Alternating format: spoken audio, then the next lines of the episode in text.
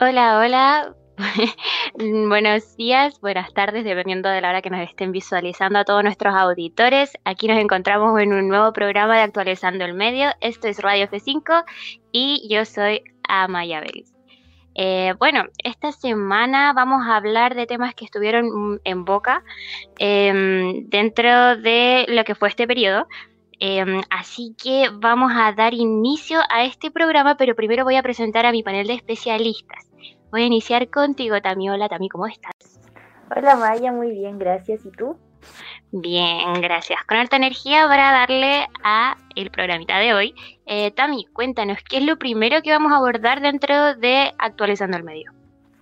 Qué bueno, Maya, primero que estás con energía. Y bueno, lo que vamos a hablar hoy uno de los temas que vamos a hablar hoy son los escaños reservados para los pueblos indígenas, proyecto de ley que ha estado en discusión y que se aprobó el jueves. Así que hoy les vamos a detallar qué ha pasado con este proyecto que lleva ya casi un año tramitándose.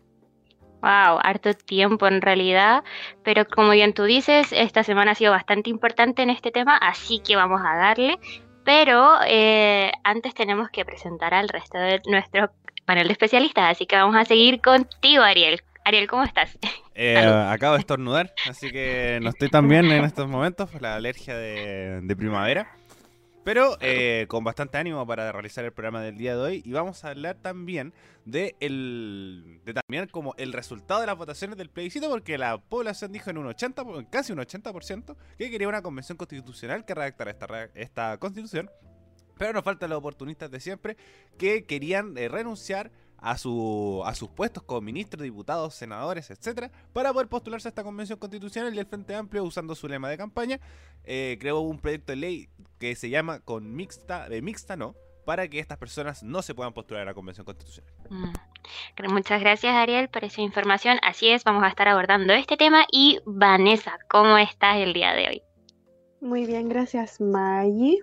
Eh, con, Muy feliz también después del triunfo del domingo, donde estuvimos todos juntitos, por suerte. Eso mismo. Vane, finalmente, ¿cuál va a ser el último tema que vamos a abordar dentro de este programa? Eh, el último tema que vamos a conversar el día de hoy tiene relación con eh, la rebaja en impuestos que se la realizó al Grupo Penta por parte del Servicio de Impuesto Interno. Este ha sido un tema bastante controversial desde hace bastante años, ya desde 2014.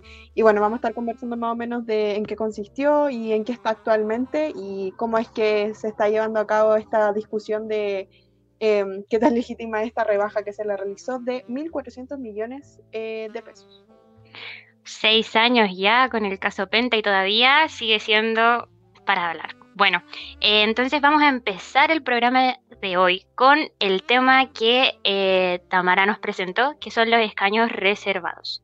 Bueno, para empezar, eh, yo les voy a contextualizar un poco respecto a esta temática, ¿qué son los escaños reservados?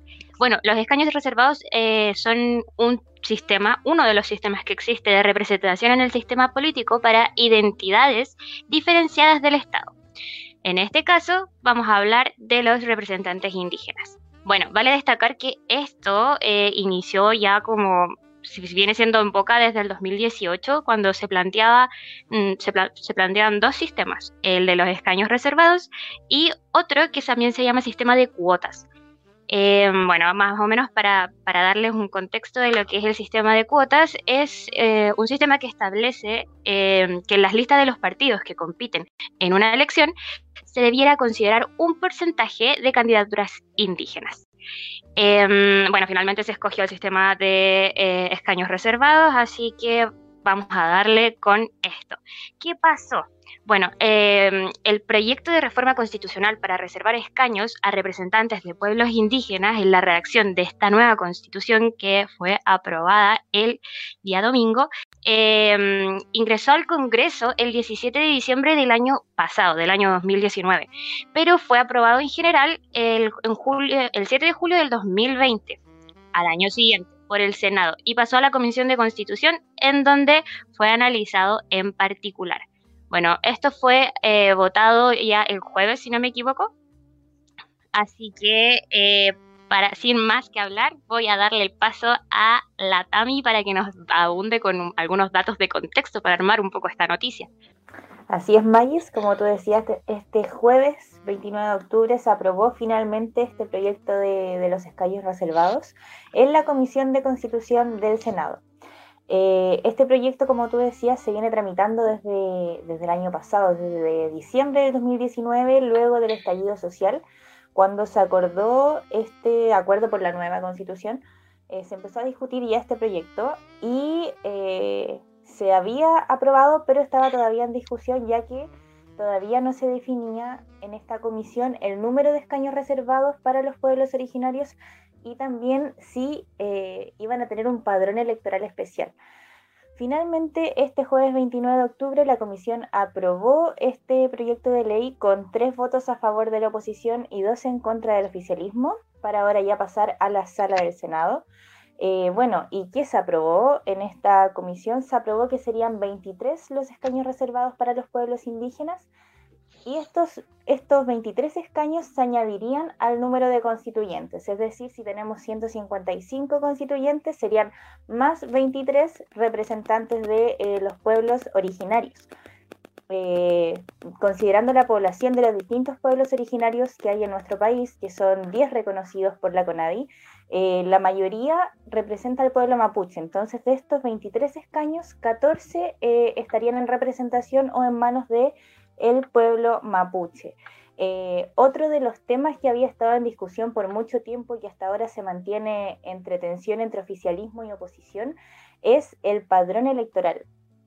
Eh, eh, las, las distintas representantes de los pueblos originarios aluden a que tener un padrón electoral especial significaría una discriminación. Por lo tanto, lo que ellos esperan es un patrón por autoidentificación, ya que también ahí hay algunas críticas hacia la CONADI, eh, ya que los registros de la CONADI eh, no representan realmente al número de personas que son parte de estos pueblos originarios, así que ellos aluden a la autoidentificación. ¿Qué significa esto? Que al momento de votar, una persona que se identifique como mapuche, como diaguita, lo diga y decida votar por, por un constituyente que represente esos intereses. Así que bueno, eso, a eso se llegó al acuerdo, a que este padrón se va a realizar por autoidentificación y no por la inscripción de la CONADI. Sin embargo, esto aún tiene que pasar al Senado, tiene que discutirse y aún sigue ahí eh, esto en discusión. Pero por ahora lo que tenemos es que se aprobó en la Comisión de Constitución con 23 escaños reservados y con un padrón que se realizaría por autoidentificación. Muchas gracias, Tami, por esa información. Definitivamente redondeaste muy bien la noticia. Em, bueno, pero me gustaría saber también como qué significa todo esto, qué, cuál es como la secuencia, qué es lo que procede. Así que, Vane, si tú me podrías ayudar un poquito. Sí, em, como bien decía la Tami, como ya nos adelantaba, eh, todavía no está eh, totalmente resuelta este, este, em, este tema. Aún falta que se pase a la Cámara de Senado y eh, la Cámara de Diputados para que termine de aprobarse.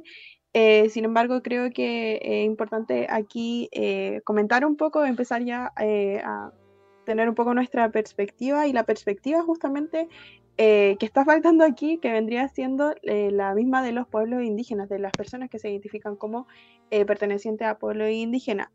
Em, el problema de, este, de este tema y por lo que ha sido tan controversial finalmente em, viene por, por, varios ámbitos. El primero que les comenté ya, porque em, no se ha tenido en consideración la opinión, ni la voz, ni la consideración de cómo creen que se está llevando esto a cabo de los pueblos mapuche, ni los pueblos cahuesca, ni los pueblos originarios en sí que tenemos aquí en Chile. Em, y además porque en primera instancia eh, no, se, no se especificaba dentro del proyecto de ley cuánto iban a ser los escaños reservados, ni eh, si se crearía un padrón especial para ello. Entonces por esto ha sido tan controversial. Y finalmente eh, se, podemos ver un poco que se vuelve a repetir esta, este sistema de que tiene un poco, em, eh, digamos, los representantes del país, nuestros diputados, senadores, etcétera, eh, con no tener esta retroalimentación, digamos, de la población, en este caso en específico, de los pueblos originarios, em, que es tema que ya hemos venido hablando muy fuertemente desde eh, la revuelta popular, desde el estallido del 18 de octubre. Em, respecto a esto, el día 11 de octubre, les digo al tiro, ¿qué día era? Sí, era 11 de octubre, eh, más de 40 organizaciones indígenas eh, del país compartieron un comunicado en el que denunciaban la excesiva demora que ha tenido el Congreso para aprobar esta reforma en primer lugar y además de lo que ya les comentaba un poco, eh, la desconsideración de su opinión, de su participación dentro de estas conversaciones. Em, eso por mientras, después agrego un poco más de lo que quería opinar, pero eso para seguir un poco desarrollando la noticia con las demás chicas. Respecto a lo que comentabas, eh, muy bueno haber dado la perspectiva, claro, de, quiénes son al fin y al cabo los afectados dentro de esta, de esta notición. Em, yo quería como recalcar un poco en, en, la población de pueblos originarios que existe actualmente en Chile. Eh, para quienes no saben, son eh, mapuches, aymaras y aguitas, atacameños, quechuas, rapanuis, coyas, cahuescars, changos y yaganes y corresponden al 12.8% de la población, aproximadamente el 13%. Entonces yo les quería preguntar, ¿ustedes consideran que eh, esto, esta cantidad de representantes cubre, o sea, son, valga la redundancia, representativos para esta comunidad? esta gran conglomerado de comunidad, porque también se le da mucho énfasis a los mapuches, se deja de lado a los, al resto de los pueblos. Ariel, voy contigo. Sí, eh, primero sacar el cálculo. ¿Cuánto representaría? Eh, sería 155 dividido en 23. Es un 6%.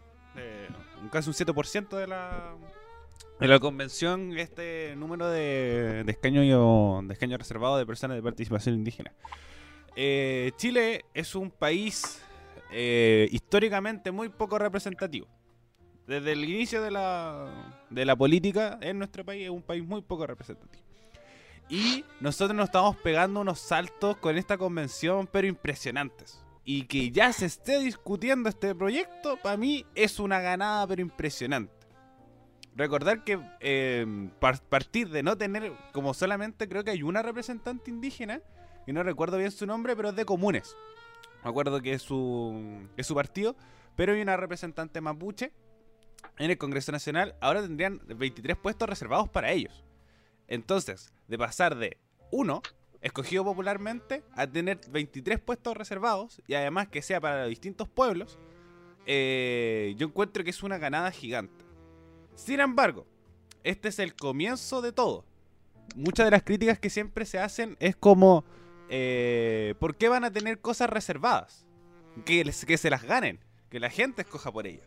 Pero lo mismo que decíamos con el tema de las cuotas de género o de la participación de género en el Congreso. Chile es un país muy poco representativo, lo, decía al principio. Entonces la gente va a votar por hombres, las listas de van a estar llenas de hombres eh, y cosas por el estilo, si es que no se pone una normativa. Es verdad, ojalá que, se, que nosotros por iniciativa popular eh, podamos tener pues, representación indígena, de diversidad, hombres, mujeres, eh, gente vieja, gente joven, de todo. O sea, lo más representativo posible. Pero sin embargo Chile no es así. Culturalmente no ha sido así y lo, demuestran los datos. Entonces que ya tengamos una paridad de género y escaños reservados para indígenas, que es de 0 a 100, no diría 100, a un 60%, eh, creo que es una ganada gigante. Así que, ¿puede ser poco? Sí, pero está. Sobre todo con la cultura eh, poco representativa chilena, que antes era venga lo que como cero libertades y está el Congreso lleno de hombres viejos eh, de, un, de un margen político bastante marcado, eh, no, no indígena, por ejemplo. Eh, me, carga mucho el hombre blanco heterosexual como ese término utilizarlo yo, pero creo que cae muy bien en esta, en esta idea. ¿Cuándo pasa en ese Congreso? Ahora eh, es mucho, va a ser una comparidad de género, con escaños reservados para indígenas, buscándose lo más representativo posible. Así que para mí creo que es un proyecto de ley que está súper bueno. Y además, sabes que no hay tanta demora en la, en la tramitación como otras cosas. Porque recordar que esta elección igual es el 11 de, de, abril, las postulaciones creo que son en diciembre. Y vemos que las campañas del plebiscito se negociaron cuando la campaña ya había empezado. Así que eh, todavía queda tiempo porque esto igual los trámites son largos. Así que por lo menos por mi parte creo que es un proyecto súper, súper bueno. Que, primero me sorprende que se haya votado. con eh, sobre todo con un congreso que, que ya vamos a conversarlo, está siendo bastante preocupado de sus propios intereses y que haya incluido la paridad de género y los escaños reservados para indígenas, creo que es una, una ganada y participación súper grande para una convención que va a ser súper representativa, ya por lo menos en las personas que van a participar. Mm, comprendo, muchas gracias Ariel por compartir tu punto de vista. Eh, hay un punto que es como súper fundamental, eh, que es la representación, porque se hablaba de esto de que la CONADI fuera la encargada de, o sea, fueran representantes de la CONADI. ¿Ustedes qué opinan al respecto? ¿La CONADI es representante de los pueblos originarios? ¿No lo es? ¿Qué podrían decirme al respecto? ¿Tami? Sí, eh, bueno, eh, nosotros en la universidad tenemos un ramo que se llama redacción digital, así que justo estuvimos reporteando este tema el lunes. Y eh, bueno, conversamos con algunas eh, personas sobre este tema. Y claro, existe una crítica muy fuerte con la CONADI. Ese día estuvimos presentes en una radio, que en un ratito les digo el nombre para buscarlo, que es una radio donde se hablan temas mapuches dirigidas por, eh, por representantes del pueblo mapuche. Y ahí estaban justamente conversando el tema de los escaños reservados y decían que la CONADI eh, no tenía los registros que realmente o que respondían a la realidad. Eh, una de estas personas que les cuento que estaba conversando en este programa de radio decía que, por ejemplo, él estaba inscrito en la CONADI, pero que sus hijas no estaban ahí representadas. Por lo tanto, que si se llega a, aceptar este, este padrón, eh, que la CONADI se hiciera cargo, realmente quedaría mucha gente fuera de este proceso. Por lo mismo, ellos también eh, señalaban la autoidentificación ya que la CONADI igual eh, tenía eh, los registros que no estaban ahí muy claros con la verdadera cantidad de representantes. Bueno, eso más que nada y también por otro tema, respecto a la demora del proyecto que decía el Ariel, yo también tenía pensado que el proyecto se estaba demorando mucho. Mm. Pero luego, considerando que esto era la primera vez eh, que se tramita esto, o sea, primera vez en la historia que se está discutiendo los escaños reservados, es ideal que haya eh, un buen acuerdo, que se escuche también a los representantes, por ejemplo, en las comisiones también se invitan a, ciertos representantes. Eh, la semana pasada estuvo una representante aymara, que es Delia Corneli, si no me equivoco. Ella también estuvo aludiendo a este tema de la auto autoidentificación, lo que se necesitaba, entonces eh, queda mucho todavía para las campañas, aún falta, entonces creo que estamos a tiempo y es importante que este proceso, como es primera vez que se realiza en nuestro país, se haga con calma, se haga escuchando a todos los representantes de los pueblos y también está este tema que eh, los mapuches, como son, es el pueblo que está en mayor cantidad en nuestro país, siempre es, eh, no, no decir a lo que se escucha, pero el que más se oye, por decirlo así.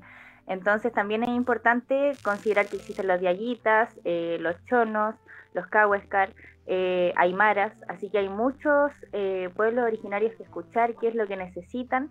Y bueno, ahí ver cómo se da la discusión también ahora en el Senado, ya que también está esta, tensión entre el oficialismo que, que también quiere reducir a 15 los, los escaños reservados, también quería aplicar una reforma perdón, recurrir a, una, a un tema constitucional para aumentar los quórum de votación en este, en este proyecto de ley. Así que ahí también hay que estar muy atentos a la discusión que se viene. Vane, ¿tú querías decir algo? Sí, bueno, ya te, veo? te veo cara de querer decir algo, dale. Sí, em, bueno, en realidad como a la primera pregunta que nos, eh, como que está llevando un poco a esta conversación, es finalmente eh, qué nos parece a nosotros, qué opinamos respecto a la cuota de representatividad que estaría habiendo, habiendo para los pueblos indígenas. Pero como un poco a modo de autocrítica em, constructiva hacia nosotros mismos, eh, creo que, me parece, estoy intentando buscar las palabras adecuadas, em, me parece que igual deberíamos eh, dejar en claro eh, que, que no sé, ¿cómo, ¿cómo le explico? Eh, ¿Se acuerdan, por ejemplo, cuando estaba eh, Jackson hablando en televisión sobre el fuero maternal? era todo un grupo de hombres hablando sobre el fuero maternal y eh, cosas muy relacionadas a lo que vendría siendo el ámbito de la decisión de las mismas mujeres o quienes se representan con la identidad como, digamos, femenina. Em, Entonces me parece que se está replicando un poco acá como eh, conversar si es que nos parece o no adecuada eh, la recién, recién eh, intento de representación hacia el pueblo indígena em, cuando nosotros no nos, no nos representamos como em, personas originarias de pueblo indígena. No sé si se entiende un poco la idea. Entonces, em, quería, quería hacer como ese, esa, ese ese hincapié en esa parte como que, se entiende igual que esta parte, eh, esto lo que estamos haciendo nosotros acá es como esta opinión un poco de, en base a los hechos. Eh, y por lo mismo me gustaría recalcar y como poder transmitir también eh, aquello que las mismas personas que se representan como personas de poblaciones indígenas dicen respecto a este proyecto, más allá de lo que nosotros opinamos si es representativo o no. Em, Parte de las voces indígenas, por ejemplo, rechazan este proceso porque lo consideran ilegítimo por no haber comenzado con una consulta indígena para empezar.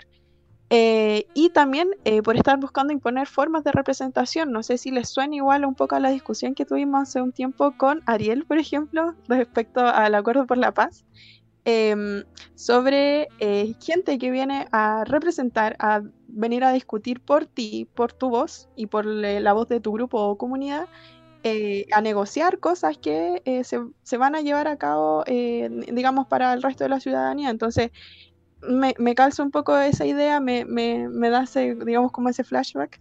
Em, y bueno, eso. Em, esto lo dijo el líder histórico del movimiento mapuche y también el actual encargado de las relaciones internacionales del Consejo de todas las Tierras, don Aucan Wilcaman.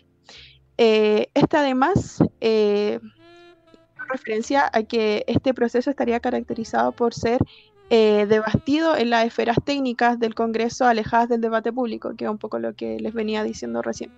Em, entonces eso, eh, es importante creo eh, tener en consideración la misma voz, la misma, lo que opinan las mismas personas que se identifican como indígenas. Y ya para finalizar quería agregar em, algo que comentó, les digo al tiro, perdón, lo tengo. Eh, la coordinadora de la red de mujeres mapuches, Diva Miria Pan, em, en donde ella dijo en una entrevista para un medio conocido, un medio amigo, eh, Feministas Informadas, que hay una ley especial que no nos dio en el, que que se nos dio en los gobiernos de primera democracia en Chile, que no nos reconoce, pero no nos reconoce con derechos. La constitución vigente dice que somos parte de un solo Estado, indivisible, por lo que se nos dice que nosotros no podemos ser un pueblo preexistente. Em, bueno, ya finalizando con, lo que quería decir, em, nada, me parecía importante recalcar como eh, esta, esta voz, esta opinión de primera, digamos, de primera fuente eh, de las mismas personas eh, indígenas y también un poco hacer ese, ese em, digamos, este pensamiento que se me vino mientras estudiaba para este tema, que imagínense ya lo difícil que es ser mujer en Chile. Tener que haber eh, salido a las calles a exigir que para que se redactara una nueva constitución eh, tuviéramos que exigir que hubiese representación femenina paritaria. Imagínense ahora qué es ser mujer indígena en Chile. Entonces eso. Creo que con eso termino porque ya estoy dando mucho tiempo. Lo siento. Tranquila. Eh, de hecho, súper atinada, yo creo que la opinión. Eh, yo eh, concuerdo muchísimo con lo que dice. Siento que es una deuda histórica la que tenemos con, los pueblos originarios. Y, realmente me parece que, si bien que bueno que se esté dando la oportunidad de poder al fin que tengan cierta representatividad, eh, no se puede quitar de la, de la mano que, que, no es suficiente y no está bien, no es, no, no es, no es la forma. Eh, no es representativo y de hecho, como bien decía la Dani, muchos eh, pueblos originarios han dado sus palabras de que destacan como el por fin poder ser parte de algo del espectro político, pero aún así no los representa, eh, que se les ve como, los escaños se les ve como un derecho de minorías, cuando no es así, es un derecho de los pueblos indígenas. Entonces, eh, que esté siendo representado por gente que ha sesgado completamente a los pueblos originarios desde años inmemorables es, es, es un chiste. o sea, por lo menos desde mi, desde mi punto de vista. Em, bueno, eh, ¿alguien quiere agregar algo más? Ariel, te veo con cara de, Sí, de something. sí. Es que el tema que, que, bueno, están diciendo esto, bueno, no le representa, que... Pero igual valorar también el hecho, sin embargo. Porque esto perfectamente se puede haber rechazado. Y no tener escaño reservado. Y al mismo tiempo, también el tema de que volvemos a los ciclos. Porque pasa que esto ha sido una deuda histórica. Y por ejemplo, ahora no sabemos cuántos indígenas, eh, pueblos o personas pertenecientes a un pueblo indígena son, porque la CONADI no funciona. Y si no tenemos un tema de plurinacionalidad, que es lo que dice que la constitución actual no te reconoce como persona de un pueblo antecesor, sino tú eres chileno, no eres, por ejemplo, alguien mapuche, alguien aymara, alguien coya, etcétera, etcétera. Tampoco lo vamos a poder hacer y creo que estas son las formas que hacen para recompensar. Lo que decía anteriormente, no es un 0 a 100, es un 0 a un 60%, porque faltan muchas cosas. Pero siento que sí es un avance para el reconocimiento. Y ya con la nueva constitución que sea plurinacional, sobre todo Chile, que es un país multicultural, porque tenemos nueve pueblos indígenas reconocidos, y además hay otros tantos más con antecedentes que ya están extintos, pero sigue estando el antecedente cultural, se van mezclando. Así que es verdad, no va a ser una. No, esto, esto no va a ser la, la solución. No, lo que decimos siempre, esto es un proceso extremadamente largo. Extremada, extremadamente largo. Pero creo que estas pequeñas señales dan un una señal de cambio. Y que ya ellos tengan un espacio de representación, creo que es un avance súper grande. Sobre todo lo que decía antes. Chile es un país que tiene muy poca representatividad en los cargos de poder. Entonces, esta, eh, que, esta, que esta convención sea 50%, parita- eh, 50% paritaria y además con escaños reservados para indígenas, puede ser una, una base para los próximos congresos, para los próximos gobiernos y así para adelante. Así que yo encuentro que a pesar de, que tampoco soy una persona re- del, mundo indígena, yo creo que sí es un avance para tema de compensación. Para de, de que ellos estén también en esperas de poder y decir, hay gente que no nos representa, pero tenemos espacios para que nos representan. Ahí después vamos a conversar, por ejemplo, de que yo estoy en contra de la, de la inhabilidad de cargos públicos. Porque, por ejemplo, esas mismas personas que redactaron la constitución pueden ir a la Cámara de Diputados directamente porque son personas que representan. Dicen, esta persona me representa a mí. Y como decía antes, si no lo hacemos, no van a salir. Porque Chile es un país que no reconoce a sus representantes y no los va a poder escoger. Así que el, que el tema que lo asegure yo encuentro que es un avance súper, súper grande. Como para decir, por lo menos ya tenemos algo reservado para decir nosotros ya tenemos nuestro puesto asegurado ahí. Y es una reacción de una nueva constitución, tampoco es una cuestión de parlamento. Es algo de un libro de reglas que va a tener las reglas del juego en los próximos 50 años. Entonces que ellos ya estén participando, por lo menos como va en la tramitación de la ley, creo que es un avance súper grande. No, neces no completamente como solucionado. Decir, no, aquí ya, eh, pues, eh, como no les sé más, ¿cachai? Porque ya tienen su espacio. No. Sino que también es un ingreso de la representatividad y que también generen los cambios. Porque la CONADI es una, em- una institución que está absolutamente votada. Como no hay una organización clara de la CONADI, por ejemplo, lo- eh, cosa de verlo en los medios de comunicación. Nosotros somos periodistas y sabemos un- una cachada de personajes públicos, pero no sabemos quién es el director de la CONADI. Porque es una institución absolutamente aparte. Y solamente lo conocen como gente muy cercana de, que tienen que ir a representar, eh, a representar, pero nosotros como, por así decir, los chilenos, no sabemos qué es esto. Y mucha gente no sabe qué es la CONADI, cuando es una, eh, una institución pública que debería tener mucha fuerza, sobre todo en un país multicultural como Chile. Así que la deuda está. Pero creo que esto es un avance súper grande para, para incluirlo dentro de la institucionalidad. Que es lo que nosotros siempre hablamos de, bueno, más, más yo que, que nada, que es el tema de la representatividad y que sea lo más grande posible. Así que que ellos ingresen ya a la institucionalidad como personas indígenas, creo que es un avance extremadamente grande. Así que, por ejemplo, yo no rechazaría. Si fuera diputado, yo no rechazaría este proyecto si es que, si es que me da la opción para votarlo. Porque es una forma de ingreso. De alguna forma tienen que ingresar, sobre todo con un país tan poco representativo como Chile. Em, bueno, em, como bien decía, bueno, es que quiero hacer un paréntesis de las cosas que dejamos un poco atrás, porque hablamos ya, el director de la CONADI, para agregar, es Ignacio Malik Mesa, para que se sepa. Al, creo que de quien hablaba Ariel antes, mujer eh, mapuche, dentro de. Dentro de. ¿Cómo se llama esto? Congreso. Para, del Congreso, gracias. Gracias, Tami. Es Araceli Leuquén, si no me equivoco. Emilia Y- Nuñado parece. Ya. La Ariel confirma. Sí, lo estoy Y la, y la Tami es que tenía que decirlo de la radio, para que no se nos vayan esos Sí. pequeños detalles. Sí, sí, sí. Eh, justo precisar eso que es Radio Recabarren, que estaba transmitiendo el lunes con el tema de la comisión de, la discusión de estos escaños reservados que aún no se aprobaba y estaba ahí todavía en la mira. Eh, estaba conduciendo Domingo Curaqueo, Arturo Coña, que es director eh, de la radio mapuche Amulain, que tiene 19, de- 19 años de existencia, y también ese día estaba la dirigente Claudia Patalef. Así que bueno, ese día estuvieron conversando sobre el tema del rol de la CONADI, de la necesidad, de la representatividad y también bueno, para dar las últimas palabras, concuerdo totalmente con que aún hay una deuda histórica que está desde el 1800 vigente con los pueblos originarios cuando se les despojaron sus tierras.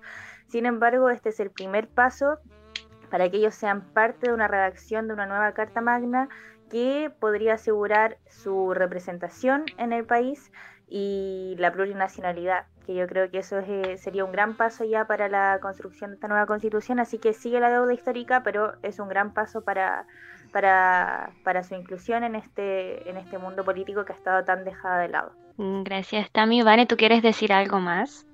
No, no, todo bien. Mm, Ya. Ariel, ¿pudiste encontrarla? No, lo que está buscando que me llamó más la atención, de que además el director de la CONADIS tiene que ser indígena. Partiendo por ahí.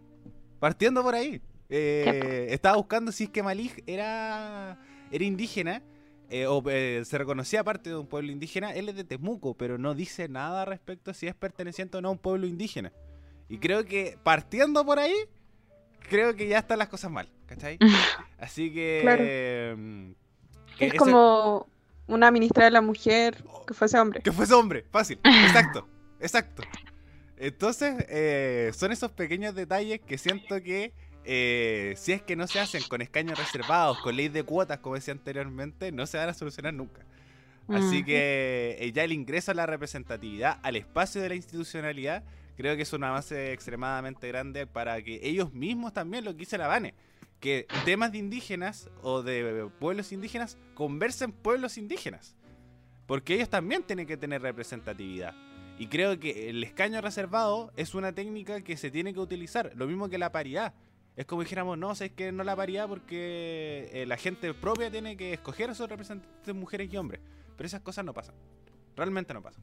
Entonces, eh, el escaño reservado creo que es una estrategia súper buena para que ellos entren en la representatividad y a partir de ahí también se generen más redes. Porque de a partir de estas personas pueden entrar otras más. Como el tema del sistema bola de nieve. Y así se va creciendo y creciendo y creciendo y creciendo hasta lograr lo más representativo posible en todas nuestras instituciones. Que la, que la gente de la CONAI sea indígena, que el Congreso tenga ya personas indígenas también, que sean eh, 50 hombres, 50 mujeres, que el próximo Congreso vaya con ese con ese tema, con temas de diversidades también, eh, se vayan incluyendo y que todos realmente tengan la voz y funcione un sistema democrático representativo, que el que Chile no tiene. Entonces, yo estoy muy a favor para que ellos también entren en la institucionalidad.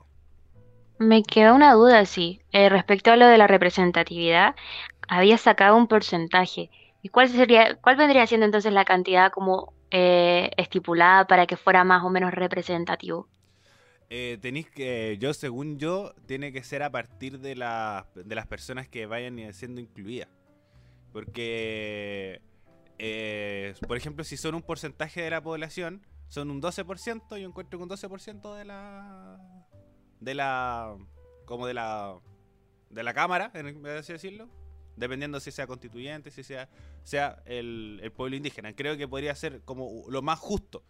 Que sea un 12%. Ahora tienen un 6%. Y además, no olvidar que también tienen que llegar a acuerdo con las otras personas. Porque obviamente un sector de, en este caso, oposición, debería colocarse más cercano a, lo- a, los a las personas con ideología indígena o no, allá ellos. Eh, ahí va el tema de los acuerdos y el tema de las personas que son escogidas. eh, se llegan a más cosas, pero para mí, de un porcentaje justo, es que si son 12%, por lo menos reconocido por la CONAI, que son los datos que tenemos, bastante eh, poco fiables, pero son los que están, son los oficiales, eh, creo que sería un porcentaje justo, el 12%. Ahora tienen un 6,7%. Eh, serían como 4 o 5 puestos más. Así que para mí creo que ese debería ser lo más justo. Por lo menos en la convención constitucional. Quizás más adelante va, va a ir variando con, dependiendo de la cantidad de personas y cosas por el estilo, pero para mí un 12% no, mal no está. Mm, Muchas gracias, Ariel, por eh, esa aclaración. Eh, bueno, ¿alguien más tiene algo que agregar respecto a este tema para que demos cabida ya al siguiente? Eh, precisar nomás que la diputada actual eh, es Emilia Nollado Ancapichún del Partido Socialista por el Distrito 25 de la región de los lagos. Así que yo creo que esa era la persona representante en este momento, la única que está en, el, en la Cámara de Diputados sería Emilia Nollada. Uno de 150. Exacto. Uno de 150. Solamente voy a eso. Bueno, ahí tienen ya los datos. Eh, muchas gracias, chicos, chiques, por eh, darle eh, potencia a este tema, darle datos y opinión. Eh, se agradece mucho y bueno, vamos a estar a la espera también de qué sucede.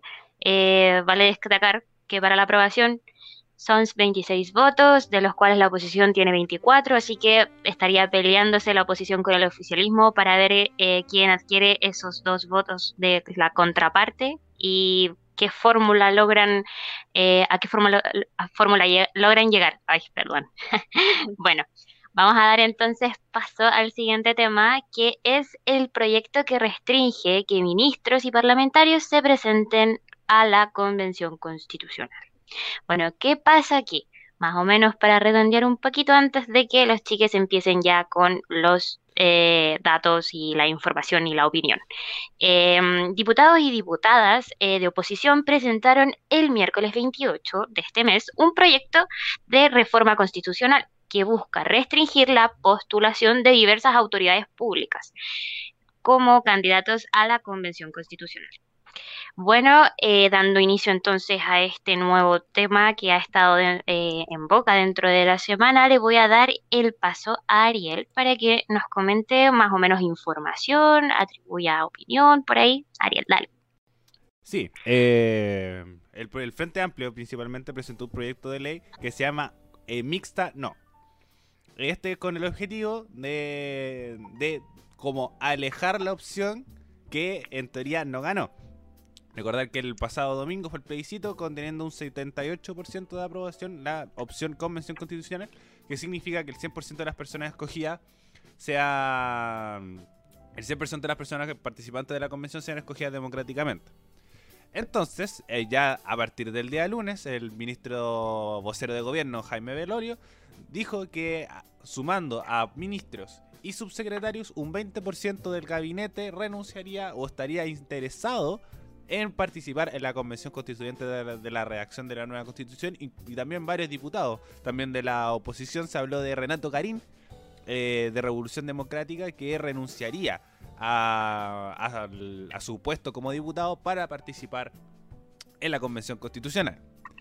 Entonces ahora se salió este, este proyecto de ley también diciendo que no es lo que quiere la gente, no es la, que, la elección de los mismos de siempre y cosas por el estilo.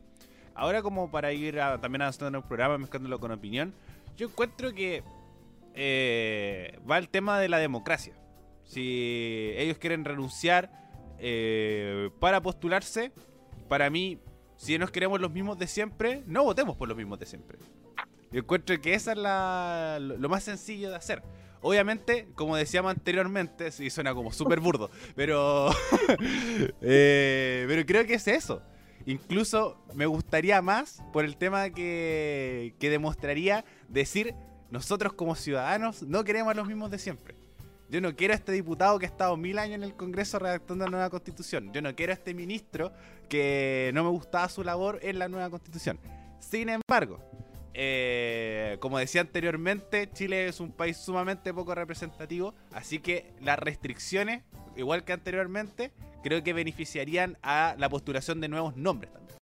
Que mm. estos puestos que podrían utilizar subsecretarios, ministros, diputados, lo usan también personas nuevas. Incluso podemos ir metiendo el tema del independiente, que como, no sé si lo conversé en, este programa o en otro, que era que para mí el tema del independiente, ah, sí, lo dije en este programa, que era de el rol de los partidos, más que nada. Que los partidos den sus escaños para personas independientes más que los independientes busquen las firmas, eh, que los firman las pongan ante notario y un montón de cosas más. Entonces que los partidos políticos pongan decir, ya sabéis que no demos este, la posibilidad, y sobre todo de derecha principalmente, eh, por tema de gobierno, no le demos el espacio a este ministro, sino a esta persona independiente que se quiere postular. Lo tomamos y lo postulamos ahí, y en vez de usar como un cupo con alguien, con alguien de siempre. Pero si se aprueba la ley, bien. Y si no, también. Que la gente se quiera postular y también ver si realmente este Chile cambió y no escogemos a los mismos de siempre. Entonces, ese es el tema. Tengo esta. Entonces, como para mí es una ley que puede como que se apruebe, como puede que no. Tiene el, como el lado de decir, ya, esa prueba, tenemos este espacio para personas independientes. Y otro también decir cómo saquemos a la, gente de la esfera de poder para que se postulen y decir, eh, yo no confío en ti. Decir, tú persona que estabas en un apitutado, o designado, perdón, para usar un término mucho más correcto, eh, designado en un puesto de poder, no me gustas y no quiero que redactes mi nueva constitución. Entonces creo que eso, para mí es un proyecto de ley que es imprescindible. Realmente si se aprueba, bien. Y si no, también. Mm. Igual con respecto a lo que dices, como que siento que eh, no sé, eh, como está la esfera igual de quienes votaron rechazo, entonces igual está como hay un, una contraparte y también igual la gente que vota pro eh, puede tener mucha más confianza en personas que se han involucrado en eh, el Congreso, parlamentarios, ministros. Siento que está como esta, este pensamiento de que ellos cachan más. Entonces... sí, pero no, porque si no ganaría la mixta o por lo menos se hubiera sido mucho más parejo. Mm. Ese es mi problema. Porque, lo, porque fue un 80%. Mis proyecciones eran 55-45, por lo mismo. Yo pensaba igual que la Maya.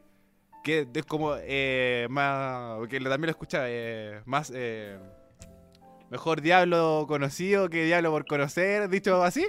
Lo mismo. ¿Cachai? Por lo menos tengo, lo tengo con un registro anterior.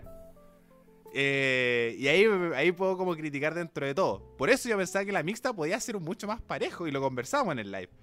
Pero mm. fue, fue una paliza que dudo que eso que ese sea un pensamiento que se refleje por un tema de datos. Pero sí es verdad que sí puede haber un, un aumento, como dice la Maya, de los que saben. Pero al mismo tiempo, eh, aquí me voy siempre al punto de la Vane, que la desconfianza en, la, en las instituciones por lo mismo.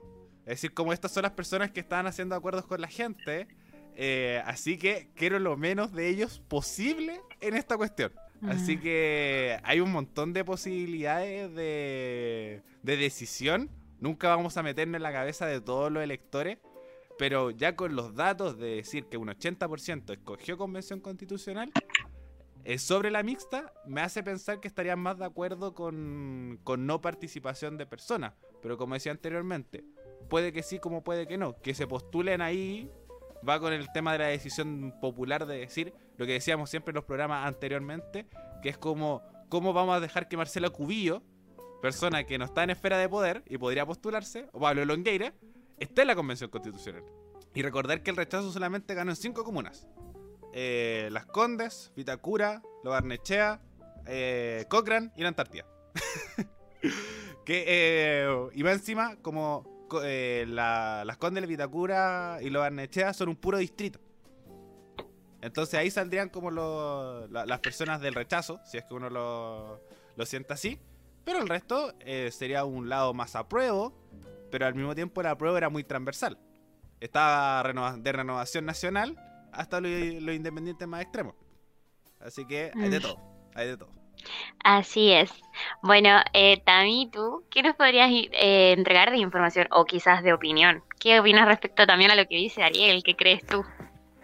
Eh, bueno, sí, yo creo que el panorama ahí está por verse. Eh, si bien ganó la convención constitucional, que debería suponer que las personas no quieren a los mismos políticos de siempre, todavía, no sé, me pasa que hay que ver también qué participación va a haber en la elección de los constituyentes, porque como lo comentaba en programas anteriores, cuando son estas votaciones de concejales o diputados, aparece una papeleta enorme llena de nombres, eh, entonces me da miedo igual, me da miedo como que pase que sí se elija a, un ministro, que sí se elija a Pablo Longueira, por ejemplo, me da temor. Eh, Así que bueno, queda esperar nomás. No, no sé, como decía el uno no se puede meter en la cabeza de todos los electores, así que tendremos que esperar a ver qué sucede y qué rostros también se postulan. Respecto al proyecto de ley que restringe esto, eh, bueno, que restringiría eh, la participación de los candidatos a la convención, estaría dentro de esta, de esta limitación de que no puedan eh, inscribirse como candidatos serían los ministros de estados, los intendentes, los subsecretarios, los senadores y los diputados que se encuentran en funciones desde el 25 de octubre, que es donde se aprobó este proceso constituyente, hasta la fecha de la elección de las convenciones constituyentes. Y eh, bueno, dentro de este proyecto también estaba Natalia Castillo, eh, la diputada Claudia Mix, que finalmente fue a manos del Frente Amplio. Y Claudia Mix, por ejemplo, decía a la prensa eh, dentro de sus declaraciones, la cito, la gente no quiere que los que durante 30 años no hicieron nada para terminar con la constitución de Pinochet y Lagos vayan ahora a la convención constitucional para mantener todo tal cual. Nuestro deber es escuchar el mandato del pueblo y aprobar lo antes posible este proyecto. Eso dijo ella, pero eh, me pasa lo mismo que el Ariel, como que siento que sería súper bonito, poniéndolo en el sentido metafórico, que las mismas personas decidieran que ellos no pueden escribir la constitución, tomando como antecedente que ganó convención constitucional, que ganó el apruebo. Sin embargo, sería bueno que existiera esta limitación para que para que estos ministros y parlamentarios no se postulen para darle también cabida a rostros nuevos en este proceso constituyente y ver qué sucede con eso. Muchas gracias, eh, Tami, también por esa eh, opinión. Eh, y Vane, por último, voy contigo. ¿Qué opinas tú al respecto? Em, sí, tres cositas que no dar tanto la data. de. Em, ya. En primer lugar, ah, yo tengo un tema con esto de, que se les permita finalmente a estos cargos representativos históricos que se han mantenido durante el poder eh, renunciar a sus cargos para poder ir a esta, em, esta postulación de representantes para la constituyente. Porque en primer lugar, y algo ya a tema muy personal, me, me choca mucho la irresponsabilidad. Dejar tirar una pega por ir a hacer otra, que tenía este antecedente, que dejaste esta pega medio tirada. Primero, eso no, no me parece. En segundo lugar, en segundo lugar, em, me preocupa, me preocupa un poco em, que, no, se, no se restrinja esta, esta, digamos, reelección finalmente eh, por la llegada que, tienen estas figuras públicas ya eh, conocidas eh, mediante los matinales de televisión, en donde, por ejemplo, podemos ver a Marcela Cubillos como una de las panelistas de uno de los principales, digamos, matinales de televisión abierta acá en el país. Entonces me preocupa, me preocupa la llegada que podrían eh, no eventualmente poder llegar a tener eh, estos candidatos independientes, estas personas que se quieren ir como representantes de la ciudadanía, que no son conocidos y que no son parte de esta em, eh, esfera de los mismos de siempre, digamos. Ah. Y otra cosa que, un punto que mencionó la Tami, es la cantidad de participantes que eh, como bien decía la Tami, eh, suele bajar eh, después de... Bueno, ahora se, votó mucha gente, se, entiende igual un poco, porque todo viene como en un contexto de, memoria, que lo, hemos venido hablando muchas veces, de la rabia, de, de, todo lo que estaba pasando con, esta intención de querer sacar a los mismos de siempre, digamos, y querer hacer eh, de manera institucional algún tipo de justicia. Pero me preocupa la cantidad de participación que pudiese llegar a tener eventualmente el 11 de abril estas votaciones para los representantes, porque, em, porque ya va a haber pasado tiempo, la gente va a estar cansada. Eh, aún así, a pesar de que se supone que había gente que em, dentro que los domingos contaban como su día laboral, aún así hubieron em, empresa, eh, ¿cómo se dice? Eh, no es trabajadores, lo que es, eh, lo que los que les dan trabajo a los empleadores. Empleadores, muchas gracias, Ariel. Empleadores que no cumplieron con eso y le exigieron a sus empleados que fuesen a trabajar y no le otorgaron este tiempo de votación. Entonces, para mí es preocupante esos tres puntos. En primer lugar, la responsabilidad, como les decía, de dejar este cargo votado eventualmente.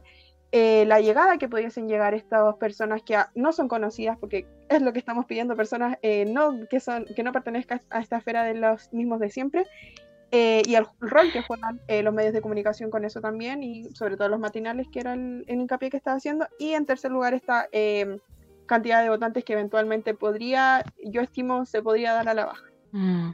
Es muy importante los tres temas que tocó la Vane. ¿Alguno de ustedes tiene algo como reciprocidad, eh, algo que, que, opinar respecto a estos tres puntos? Es que son puntos que van a estar conversando eternamente. Mm. Eh, son cosas que venimos conversando desde que nació la radio. Eh, y creo y son tres temas, por ejemplo, ojo, que tocaban en el programa de Joaquín Line. Solamente voy a decir eso. Eh, que son puntos que, obviamente preocupan, absolutamente, pero eh, ojalá siempre no sucedan. Es el, llamado a, confiar también en nosotros. No es posible que nosotros tengamos, tengamos personas constituyentes eh, como entrevistadas para, para poder tocarlo. Porque lo mismo, la, la televisión sobre todo aporta a los mismos de siempre y la gente se indigna, pero después vemos que se sientan ahí igual. es el problema. Y también el tema de la participación siempre va a estar en la duda. Eh, por ejemplo, la siguiente elección es en noviembre, 29 de noviembre, eh, que no va a ir nadie. Realmente no va a ir nadie, que son primarias de gobernadores y municipales. Eh, que por ejemplo, el 20, ahora el viernes, se inició la campaña de, este, de, estas primarias y nadie se enteró. Pasó realmente colado. Se pasó muy, muy colado. Así que, que ojalá, solamente decir ojalá que la participación se mantenga.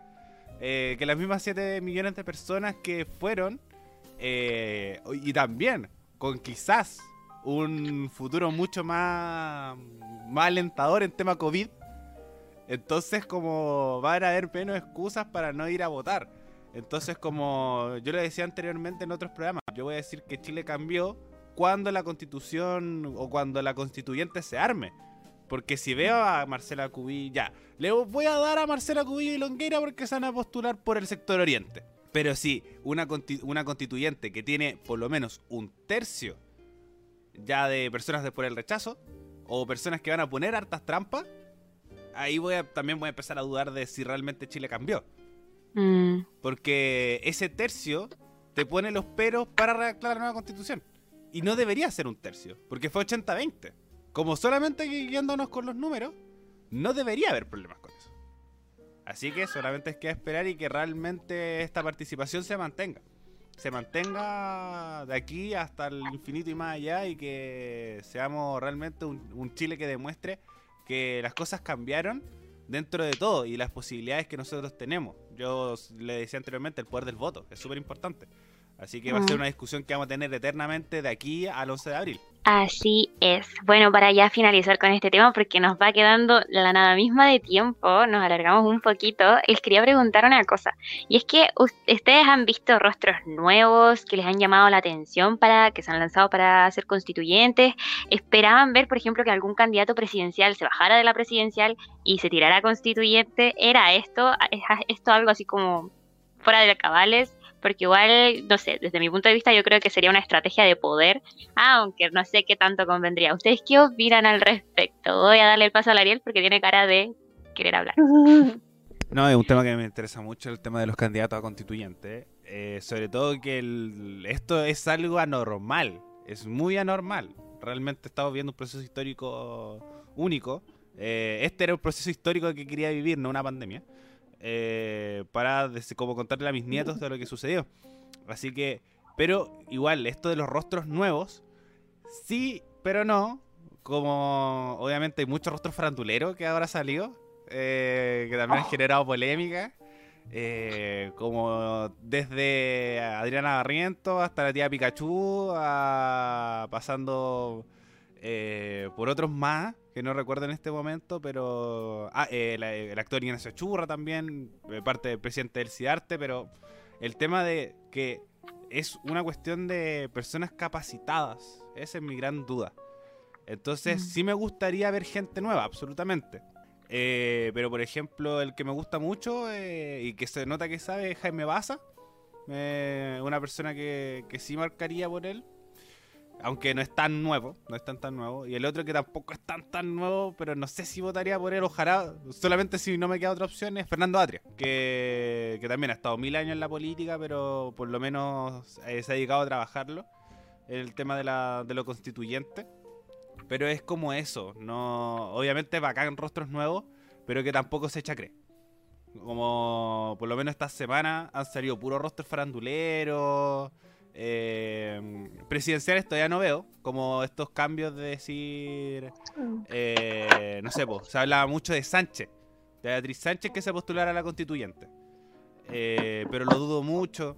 Entonces yo encuentro que los candidatos presidenciales que por lo menos han conversado eh, creo que se van a mantener como rostro presidencial y la constituyente no la vamos a ver hasta que se partan las campañas.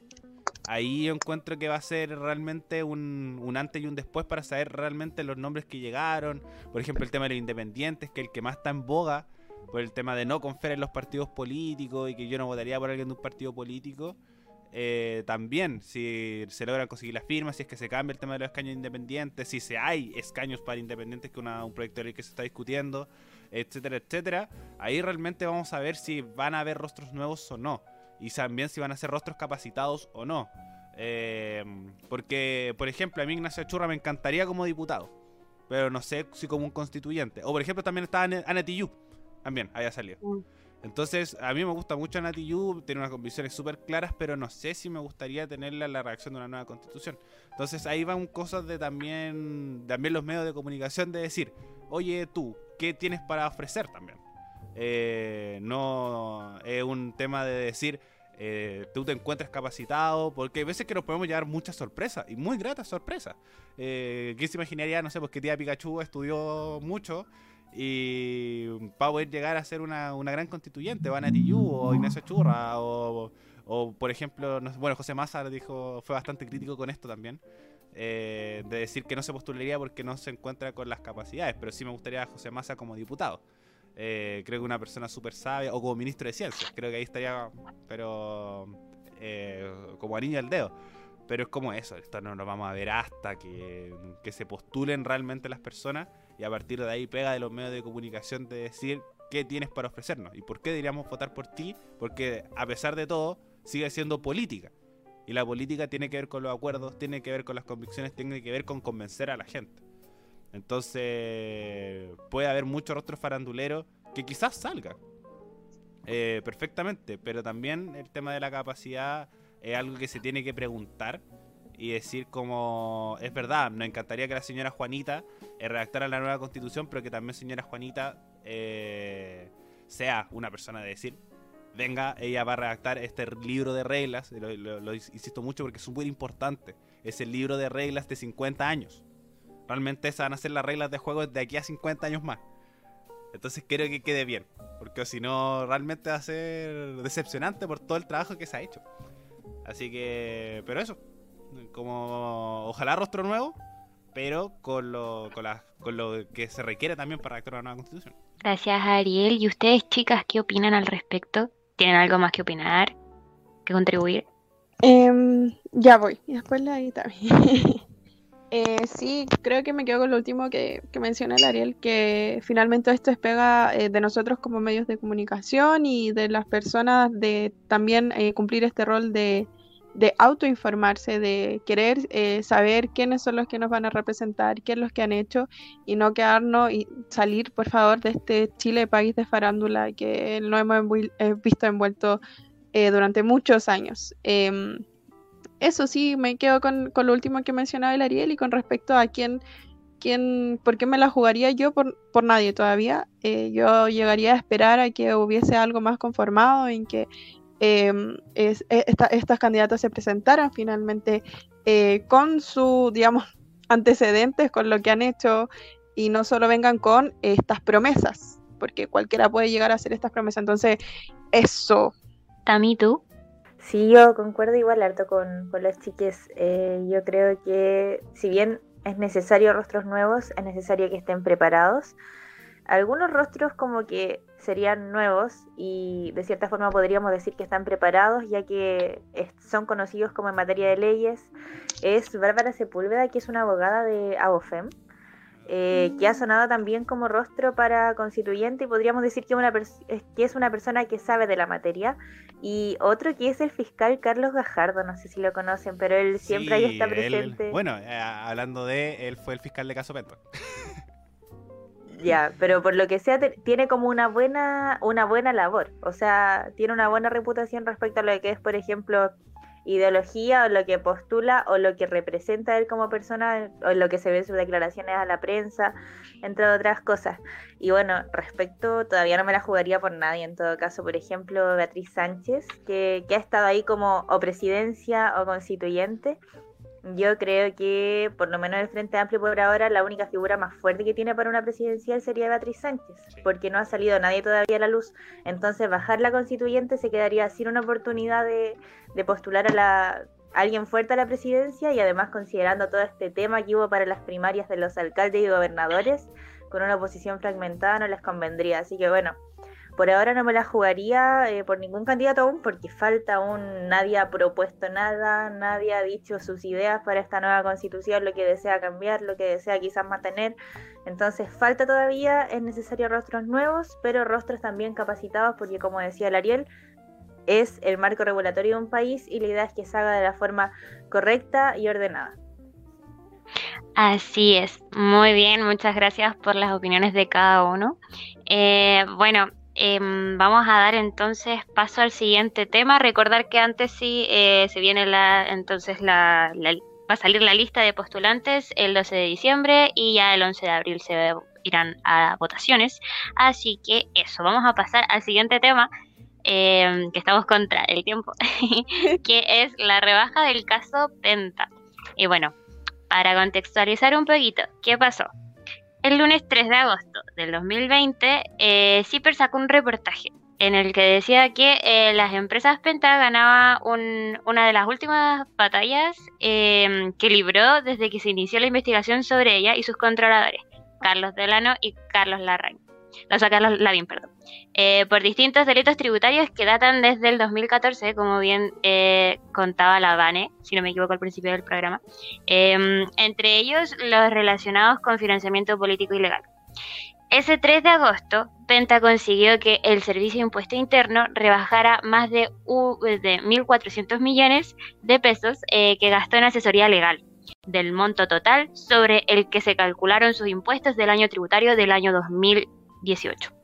Así que eh, para saber qué pasó esta semana, por qué estamos tocando este tema el día de hoy, voy a iniciar con la Vane. Sí, eh, ya como bien adelantaba la eh, a Maíz y como en honor al tiempo igual vamos a hacer un repaso rápido de lo que fue este fraude, gran, gran fraude al fisco, donde se utilizaron boletas falsas y boletas de honorarios falsas también eh, que permitieron, entre otras cosas, el financiamiento irregular de campañas electorales de varios políticos, entre ellos muchas figuras de la UDI. Em, para, este, para este caso se le eh, determinaron, digamos, eh, ciertos estándares como el soborno, lavado de dinero, cohecho. como bien veníamos conversando, todavía se está, todavía está en trámite esta, esta digamos, pena, todavía no, no se resuelve bien. Y como eh, mencionaba la Amais, claro, este lunes em, se sacó esta em, columna, esta nota informativa de CIPER.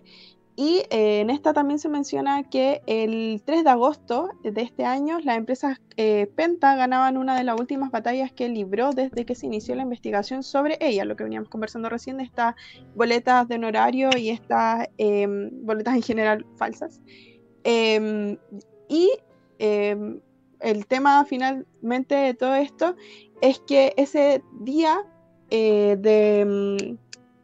de, de, que, se, que, se, dio esta resolución tan controversial que venimos hablando ahora, em, como nos adelantaba la Maya, Penta consiguió que el Servicio de Impuestos Internos rebajara más de 1.400 eh, millones de pesos en este gasto. Eh, las razones son varias, eh, entre ellas generó bastante controversia. por una parte, se pidió la renuncia de el, el director del Servicio de Impuestos Internos. Esta denuncia, perdón, esta que se quien pidió la renuncia fue don Fuad Chain, perdón si no dije bien el nombre, el presidente de la colectividad de, em, de lo que venimos hablando recién. Entonces pidió a este organismo em, que se le despidiera de su cargo. Bueno, en realidad no pidió que se le despidiera, pidió que él eh, diera la renuncia porque se considera que no es algo em, que corresponda. Ya vamos a hablar un poco de eso. Pero eh, eso, me confundí un poco entre medio, pero no me recapitulación de lo que fue el caso Penta y eh, lo controversial que viene siendo ahora. Ya después agrego lo que quería agregar y que se me metió entre medio. Dale nomás. Thank eh, bueno, voy contigo también entonces. ¿Qué es lo que tú también puedes atribuir dentro de lo que la Vane comentaba? ¿Cómo consideras este, este hecho que ya, como bien decíamos, este mm, caso lleva seis años dentro de em, dentro del foco periodístico, así que periodístico público, político, de todo. así que, ¿qué opinas tú? Eh, bueno, me parece insólito. Yo creo que esto es una vez más de la prueba de nuestro fallido, o más de que nuestro fallido esta protección a, a las grandes empresas. Eh, creo que cuando una persona en un negocio de barrio no da una boleta, eh, tiene que pagar una multa, le clausuran el local, todo mal pero a estos empresarios que, tenían temas metidos de corrupción, delitos tributarios, evasión al fisco, boletas falsas en el, en el servicio de impuestos internos y que se les otorgue o se les perdone más de 1.400 millones de pesos, que se les rebajen eh, por temas de asesorías legales, no, me parece insólito. Y aparte hay que considerar que esto no es la única polémica que ha habido con el caso Penta, ya que el año pasado, a los dueños, a sus controladores y a los principales involucrados en estos casos que vienen de hace años, que son Carlos Delano y Carlos Lavín, como, como condena, por decirlo así, era ir a clases de ética a la Universidad Adolfo Ibáñez. ¿De qué estamos hablando? Entonces, no, eh, yo creo que insólito es la palabra clave, una prueba más de que el sistema chileno en sí beneficia a, los grandes empresarios y finalmente nosotros, eh, nosotros, la población chilena en sí, común y corriente, siempre se ve perjudicada eh, por estas sanciones que se le dan, que finalmente son una burla para, para, las personas que, como nosotros, comunes y corrientes, que tenemos que responder a la justicia pagando multas enormes, siendo que apenas nos alcanza para vivir. Entonces, no, terrible, me parece insólito. Así es, y yo también me, me, sumo a tus palabras, Tami, de que es una situación completamente insólita y ahora voy contigo, Ariel. Eh, sí, eh, voy a corregir a la Tami porque sí la palabra es fallido. Eh, sí es un, fallido sistema judicial chileno porque son normativas que no estaban. Por algo se le hicieron clases de ética. Porque eso es lo que está en la ley. Ese es el problema. No fue porque al juez se le, nació. La ley chilena dice que en el caso eh, de estos delitos tributarios, la sentencia corresponde a clases de ética. Y ya está. Y uno dice, ¿cómo? Uno se pregunta realmente y ahí va con lo que dice también Jackson. Eh, lo dijo en la, la, discusión de la Cámara de Diputados, que es la mm. confianza de la gente. Como lo que dice la Tami la persona local de barrio va eh, y dice como no, ¿sabéis qué? como eludir un poco un par de boletas, el tema de, los gastos, de los ingresos, si uno elude, eh, por ejemplo hace una boleta con lo más que corresponde, ¿cachai? Eh, se asusta y tienen una multa. Y después llega Johnson, perdonazo. Llega Penta, perdonazo. Ponce Lerú, perdonazo. Y después, con la, ya la institucionalidad chilena en el piso, llegan y lo hacen bajar más todavía para decir esto sinvergüenza que se siempre la salen peladas y las instituciones no hacen nada. Entonces ahí va con el tema de la confianza en las instituciones de decir no. Tienes que pagarlos igual porque realmente ha sido un, un delito público que además es mediático. No es algo piola, es algo mediático y no te podemos bajar tanta plata por un tema de que por confianza de la institución. Como esto nos va a dejar mal a nosotros. Como realmente nos va a dejar mal al Congreso, porque recordar que también hay personas en el Congreso todavía con acusaciones de caso Penta, recordar que Iván Moreira con el raspado de olla. Que ahí va también como nos, como la también la política, ah, eh, caso Penta y Sokimichi es un, un, un programa entero. Pero son casos que no, cae, no colaron fondos en la población chilena porque muchas personas fueron reelegidas y están sentadas en el Congreso. Y si están sentadas en el Congreso no van a hacer penas para la para condenar más todavía los casos de corrupción, los casos de delitos tributarios, porque son personas que les pagaron. Entonces hay un círculo vicioso del un ensuciamiento de la política con el caso Penta, caso Sokimich, eh, que hace que esto todo se termine como decepcionando más. Y voy con lo que de nuevo dice Jackson, es la confianza que van a tener con nosotros. De decir, eh, por ejemplo, a mí me tocó hacer una entrevista a Jojo Jackson que mucha gente comentaba, oye, que comento lo de Ponce Lerú, que como cómo le van a hacer una reducción a Ponce Lerú si fuera Corte Suprema. En la máxima instancia judicial les dijo así como, chiquillo, no. Como a ustedes les voy a bajar de esta, esta plata porque la, la ley lo dice así. Y si la ley lo dice así, nada que hacer, si está escrito. El tema del respaldo. Entonces, como solamente eso agregar de decir que estos son casos que colaron tan hondo, son muy difíciles de entender. Pero la palabra corrupción quedó grabada en la, sociedad chilena con Pente y con Sokimich y las clases de ética sobre todo. Porque es como casi un robo que te ríen en tu cara y lo único que le hicieron fue eh, clases de ética y a las personas que por erróneamente, por culpa del servicio de impuesto interno, tienen que volver un bono de 500 mil pesos en tema de pandemia. Y eso también cuela súper onda en la población. Entonces, con una clase política totalmente en el suelo de confianza, un sistema judicial en el suelo en confianza, hace que esto se vaya profundizando. Entonces, más eh, como me, me gustó mucho que tocáramos este tema por eso, más que poder dar la información, que se haya reducido todo. Es un tema de decir, el sistema chileno sigue estando mal y no hay nada que hacer. Esto realmente no hay nada que hacer porque están las leyes y las leyes son las que se tienen que cambiar efectivamente a partir de una nueva constitución porque a partir de ahí se va generando ciertos temas.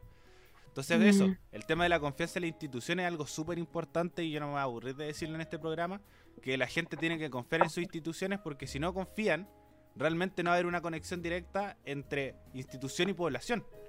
Entonces, si nosotros si vamos a seguir pensando que son todos los políticos ladrones, no, no realmente no vamos a confiar y no vamos a ir a votar por lo mismo.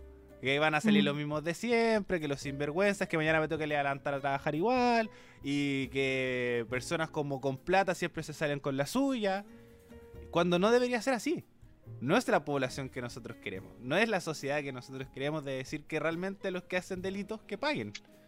Y ese es el tema. Y que el empresario siga siendo defendido es también por una base eh, neoliberal que es la que vivimos.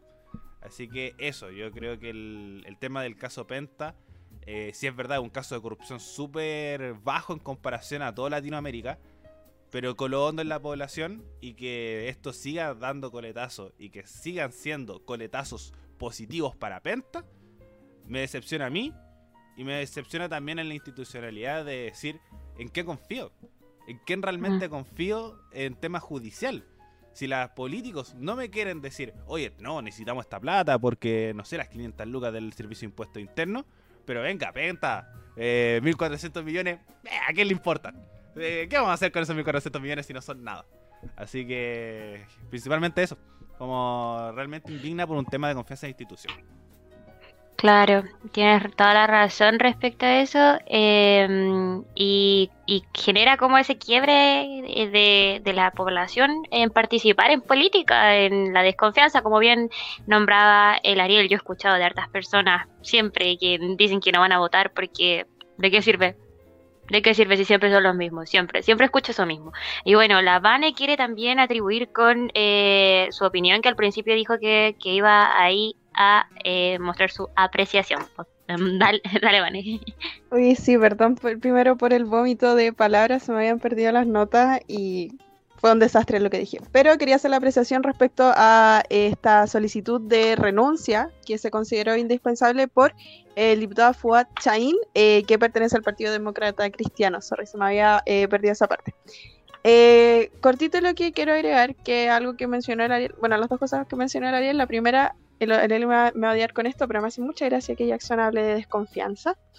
Y la segunda, con respecto justamente a em, este, este bono clase media que mencionó muy eh, como eh, por encima el Ariel Sin, en donde, claro, se hace este perdonazo de 1.400 eh, millones de pesos a esta empresa, a, esta, digamos, a, a, los grandes poderes políticos, la élite de Chile, cuando se, no sé si recuerdan que estuvo muy de moda un meme que me recordé apenas, apenas supe a hablar de este tema, recordé Em, de estos correos que le estaban llegando a la gente que había solicitado el retiro de los 500 mil pesos, pero que se corroboró que eh, ellos no pertenecían o no deberían haber recibido esos 500 mil pesos por lo que ellos declararon em, como ser su fuente de ingreso en ese momento.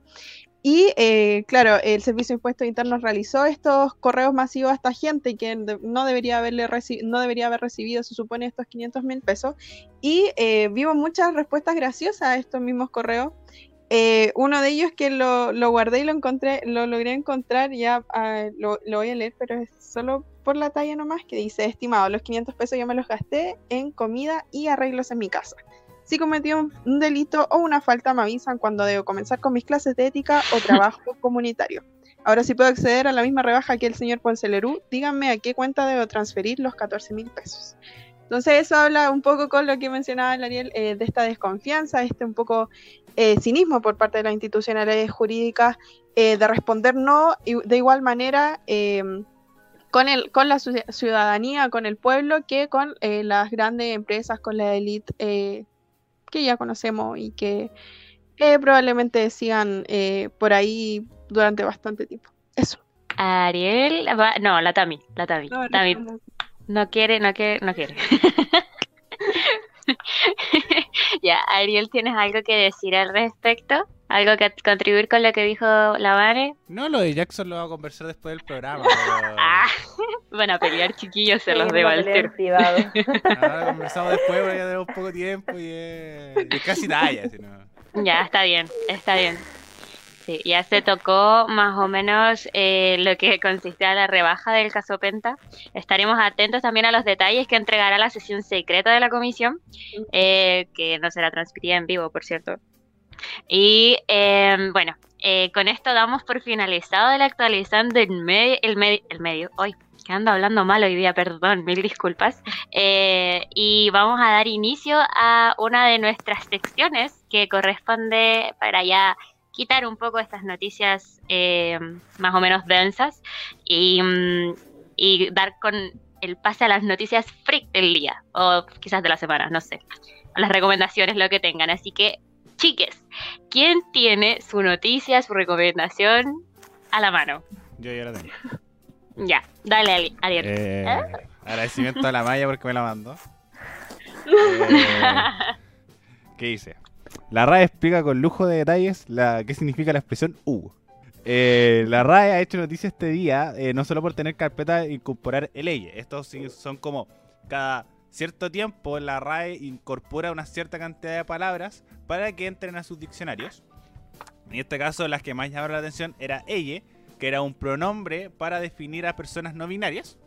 Entonces, como por definición de la RAE, si es que es aprobado, porque tiene que pasar una comisión, tiene que pasar una revisión, y decir como si es una palabra que, que como entra dentro de los marcos del lenguaje y además está usado popularmente por la población. Eh, entraría a nuestra al diccionario y el otro también es U, que también llamó mucho la atención este término de internet que eh, lo define eh, lo define como la secuencia de caracteres U es un emoticono que se emplea para expresar felicidad o ternura. A pesar de que los emoticonos no siempre tienen una forma claramente eh, fijada a- y admiten variante, en este caso se escribe con mayor frecuencia con minúsculas. eh, U, W, U. Aunque el uso de frecuencia, aunque el uso de frecuencia de U mayúscula, W, U mayúscula, asimismo es válido. Entonces, como la RAE definió este término U como algo de felicidad o ternura que se podía utilizar estilo emoticono. Y también ella, que sería un pronombre para definir a personas que se caracterizan con el género no binario. Así que la RAE estaría incluyendo estos términos eh, en un futuro, todavía están en observación, pero en el diccionario debería ser 2021, deberían entrar estos nuevos términos que van acuñando la población. Eh, es eh, latinoamericana y española para am- ampliar cada vez más nuestro maravilloso lenguaje. Me causa mucha gracia que esté Hugo ahí metido y felicidades porque está el ella finalmente. Y eh, bueno, voy con, ¿quién tiene? La Vane, ya. Go, Ya. go, go. Mm, HBO Go anunció una mega maratón de Harry Potter. Va a estar disponible a partir del 7 de noviembre y estoy muy feliz porque tenía muchas ganas de dejar de ver solo eh, las mismas películas de siempre que son como la 1 y que siempre dan las 7, la parte 1 y parte 2. Y eso me tiene muy feliz, así que voy a estar muy atenta el 7 de noviembre por si ustedes también se quieren sumar y hacemos una maratón todos juntos. Estaría muy divertido. Estaría divertidísimo. Igual es chistoso porque eh, Harry Potter siempre lo dan en la tele y siempre, como bien dices, repiten las mismas. Y de hecho, simultáneamente hay dos canales que están dando Harry. Potter. Eh, TNT y HBO, siempre. TNT y HBO a cada rato en Harry Potter. Impresionante. Gata bajo la manga. Eh, la vieja confiable. Y Tami, por último, tú, ¿cuál es tu noticia más freak que tengas? Sí, o sea, no sé si es tan freak, pero bueno, Eh, bueno, eh, durante esta semana la NASA confirmó la existencia de agua en la Luna por el lado iluminado, eh, ya que se sabía que había agua, pero por el lado oscuro. Y aparte se confirmó que había eh, en mayor cantidad eh, agua congelada en algunos cráteres ahí por el lado luminoso de la Luna. Esto se confirmó eh, gracias al observatorio que ahí anda rondando, un observatorio que se llama SOFIA, que es un telescopio infrarrojo aerotransportado y el más grande de su tipo en el mundo. Así que eso, y bueno, eso es un precedente para la exploración pronta que se tiene para el 2024, que es Artemisa, en donde llevarían a la primera mujer a la luna. Así que igual es un precedente importante para ver si realmente podría servir que esta agua está ahí y si se puede utilizar para algo. Así que ahí hay que estar atentas, atentos, atentes a esta información. muy bien. Tami. Qué interesante. Te sacaste una buena noticia. Eh, y sí, de hecho, hoy día está, bueno, nada que ver, o bueno, igual un poquito, pero hoy día está la luna azul Ah, también. Para que la Eh, vean. Ay, qué lindo. En luna llena. Sí, y bueno, eh. Ojalá se logre ver.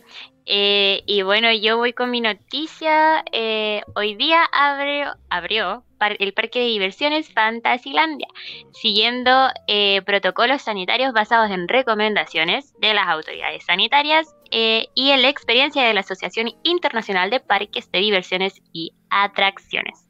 Así que está en marcha blanca y tras ocho meses de haber estado cerrada, así que eso, a mí me encanta el parque de diversiones, por eso tenía que decir esta noticia. Eh, pero igual se hablaba mucho que no se recomendaba gritar. No, Y es imposible. es imposible. O- porque o, o gritáis con mascarilla. O es con. O si no soltáis esquirlas, po, y podéis tener COVID asintomático. Entonces se recomienda no gritar en los juegos de diversión. Así que, como me estoy desayunando con esta noticia, eh, que encuentro pésima. Pero bueno, ya Fantasilandia. Nunca, nunca he sido muy fanático de Fantasilandia. Así que hay gente que le gusta, suerte. Eh, pero por favor, no griten porque se pueden contagiar de COVID-19. Mi pregunta es si habrán subido mucho los precios. No lo he revisado. Siempre ha sido caro Fantasilandia. Sí sé, pero súper caro. Ul- últimamente estaba como a 15 mil y tanto, pero no sé, me imagino se, se cachan, sube a 20, así no, De más, pues. no lo vale. 15 lucas. no. No, mm, ya, bueno, entonces finalizando ya con esta sección de las noticias freak, noticias interesantes, que se, más o menos son distintas de lo que vamos a relatamos durante todo el programa, vamos a pasar a la siguiente sección, que es la frase de la semana o la palabra de la semana, que es la sección que más me cuesta lejos. Así que voy a iniciar con ¿quién tiene su palabrita? El Ariel siempre listo, dale. Eh, es que no sé por qué les cuesta tanto esta sección si la tenemos desde que partió el programa. Llevamos casi 40, llevamos 30 programas y como que siempre les cuesta encontrar la noticia free, que le lleva la palabra. Es mucha filosofía, no, es muy poco tiempo. Eh, yo voy con la palabra confianza. La palabra confianza creo que como transmite los tres temas que tocamos hoy día, que son la confianza en las instituciones y la representatividad que vamos a tener con ellas. Eh, obviamente, con una convención constitucional siguen los mismos rostros de siempre, con escaños reservados, con paridad de género, con rostros nuevos, eh, sin casos personas con casos de personas con corrupción, etcétera, etcétera. Vamos a ser un país mejor. Si realmente tenemos que confiar en nuestras instituciones y si la gente no confía, realmente quedamos en la deriva, porque funcionamos en un sistema con institucionalidad. Por ejemplo, lo que siempre comentamos con carabineros a mí no me gusta decir que no confío en carabineros porque son las fuerzas de seguridad y son parte de la sociedad. Y si no funcionan ellos, vamos cayendo. Si los políticos, eh, por ejemplo, el Servicio de Puestos Internos, también una institucionalidad que está siendo sumamente pulcra, están cayendo de nuevo en esta cuestión de disminuir casos de corrupción, que la devolución de, de esta de los 500 mil pesos, etcétera, etcétera, va cayendo. En cambio, hay también destacar las que sí están ganando la confianza de la gente y destacar el excelente, pero excelente, pero recalco, excelente trabajo de Contraloría. Creo que es una institución que realmente da confianza y uno eh, entiende lo que es Contraloría y lo que está haciendo. Así que, eh, como uno ve a Contralorito, genera una confianza en la gente y vemos los números de Contraloría, top. Realmente top. Así que eso es un buen trabajo de decir, nosotros fiscalizamos a carabineros, a la izquierda, a la derecha, a los, eh, a los municipios, a todos, todos, todos, todos. Y con una cercanía con la gente. Eso es realmente un buen trabajo institucional que se, ojalá se replique en todas las instancias. Porque nosotros funcionamos bajo una institucionalidad, querámoslo o no, nos gusta o no, pero así estamos funcionando y así definimos funcionar. Y si las instituciones no tienen la confianza de la gente, no vamos a llegar realmente a ningún lado. Así que, sobre todo, disposición de ellos. La ciudadanía solamente tiene que aprobar o rechazar, porque están al servicio de nosotros, lo que están haciendo. Así que eh, la confianza es algo sumamente importante en las instituciones. Creo que las instituciones no lo están entendiendo y creo que no lo han entendido en los últimos 30 años. Eh, yo tengo 20, pero las estadísticas lo demuestran. Eh, de la, del mal trabajo que están haciendo. Así que creo que el tema de la confianza es algo súper importante y creo que definió todo este programa y yo me quedo con esa palabra. Oye, sí, un aplauso a Contraloría porque realmente se esfuerza mucho. En, en, Instagram por lo menos tienen ahí sus monitos de Contralorito. Me encanta, y son demasiado son demasiado como amigables de leer eh, para toda la ciudadanía, así que invitados a que vayan a seguir esa página. Y además en Twitter todos los personajes tienen su cuenta distinta. Como que está en la cuenta de Contraloría, de Contralorito, de la trucha, de todos tienen su propio Twitter. Y lo, hay gente que los maneja todos los Twitter de esas personas, de estos personajes. Eh, y es súper destacable, un, labor de comunicacional pero impresionante y que realmente de una, viniendo de una institución pública eh, llama mucho más la atención. Uno dice así como, no. Por ejemplo, eh, bueno, de los mismos creadores de, no sé si se acuerdan de Gastón y Nova, que eran los del Ministerio de Energía que eran como unos monitos que también están en redes sociales que también la rompieron y como que subían, fueron los primeros que crearon, que era el memesterio, y mucha gente se interesó en el Ministerio de Energía, un ministerio que es sumamente desconocido y a partir de un buen manejo comunicacional, mucha gente sabía quién era el ministro de Energía, qué hacía, las labores que estaba haciendo, con un ministerio olvidadísimo. Y con un buen manejo comunicacional lograron salir adelante. Así que like para Contraloría porque está haciendo muy bien la pega muy importante el rol de los medios ahí. De hecho, yo hice, no sé, eh, Contraloría tiene como un, ¿cómo se llama esto? Un, para Instagram. ¿Área de comunicaciones? No, es cuando uno se saca una historia. Ay, se me olvidó. ¿Un filtro? Y, sí, tiene un filtro para ver los ah. personajes y me salió la trucha. Ah. bueno, cosas random. ¿Quién más quiere hablar respecto a su palabra de la semana? Eh, ya, yo sigo. Eh, bueno, yo estamos casi a una semana del 25 de octubre y yo me quedo con eso. Eh, luego del domingo eh, me he mantenido como con, con optimismo, excepto por algunas cosillas que pasaron como lo de Penta, eh, pero con optimismo sobre este futuro proceso constituyente. me siento feliz porque ganó el apruebo, la Convención Constitucional, con ya casi un 80% de, del apruebo de la población. Así que siento que es una oportunidad súper bonita para la gente. Queda un largo camino por recorrer aún, como lo hablábamos hoy día, tenemos los escaños reservados, eh, los posibles constituyentes, el tema de los independientes, el tema de los mismos de siempre. Sin embargo, me mantengo con optimismo eh, para saber lo que se viene en el futuro. Y también sería como una forma bien buena de arreglar todas las críticas que usualmente hacemos, sería una forma buena de darle un nuevo marco regulatorio a nuestro país. Muchas gracias Tami por esa, e, esa opinión, eh, es tu punto de vista y ahora voy contigo, Vane. Sí, em, no sé si es palabra, pero me quedo mucho con el, con esto, no sé dónde salió la verdad, el ojo, pestaña y ceja, como quedemos atentos, quedemos eh, al, al, pendiente de que esta pega todavía no, no, se termina, la pega recién está comenzando, em, que la ganada de la prueba no fue todo y no fue la ganada total, hay que seguir trabajando por lo que se viene, por generar una constitución eh, paritaria, representativa y que, que, como dicen los chiquillos, que nos representa a todos finalmente. Entonces, es, mi palabra más o menos de la semana vendría siendo eso, como la pega así, hay que mantenerse atentos eh, y estar dispuesto al trabajo que va a significar esto también. Pues, eso, ser consecuente, ser responsable con todo lo que se viene y con nuestra con nuestro voto representativo, ser consciente de que no solo la prueba significaba eh, que esa era toda nuestra, nuestra pega, sino que nosotros también como medio tenemos nuestra pega de seguir cubriendo eh, lo que va a significar, lo que bien decía el Ariel, em, entre medio del programa que tenemos que cumplir con nuestra responsabilidad también informativa de dar a conocer a la gente quiénes son estos candidatos, qué es lo que han hecho, qué es lo que prometen y eventualmente ver si van a cumplir estas promesas como lo hemos hecho en otras instancias. Entonces, quedar atentos durante esta semana, o sea, después de esta semana, de aquí para adelante y todo lo que se viene. Así es, Vane. De hecho, mi palabra se asocia un poco a lo que tú también comentas y es mi, mi palabra, frase, a la, es a la espera, porque eh, todos los temas que tocamos dentro de este programa son temas que no se han resuelto. El tema de los escaños, el tema del proyecto, el tema de la rebaja de penta, son cosas que eh, están ahí recién, eh, por así decirlo, cocinándose y se van a ver en los próximos días, semanas y en el caso de el... Ah, no, iba a hablar del, de esto de la... ¿Cómo se llama esto? De, lo, de los posibles constituyentes falta todavía diciembre. Así que mm, eh, eso, mi palabra es a la espera o frase.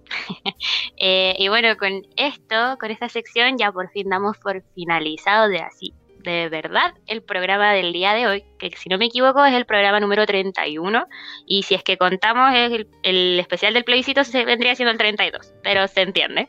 Eh, ya, no, no se cuenta el plebiscito, ok, ahí nos dice el editor que no.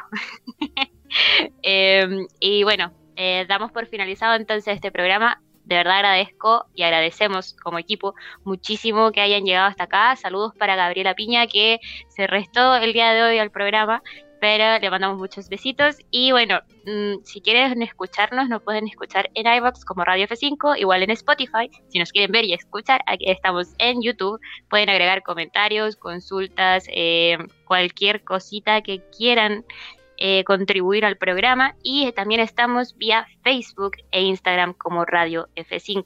Pueden buscarnos, pueden comentar también, ahí tenemos varias publicaciones para que vayan a leer, a informarse. Y eh, hasta aquí el programa de hoy. Muchísimas gracias a todos.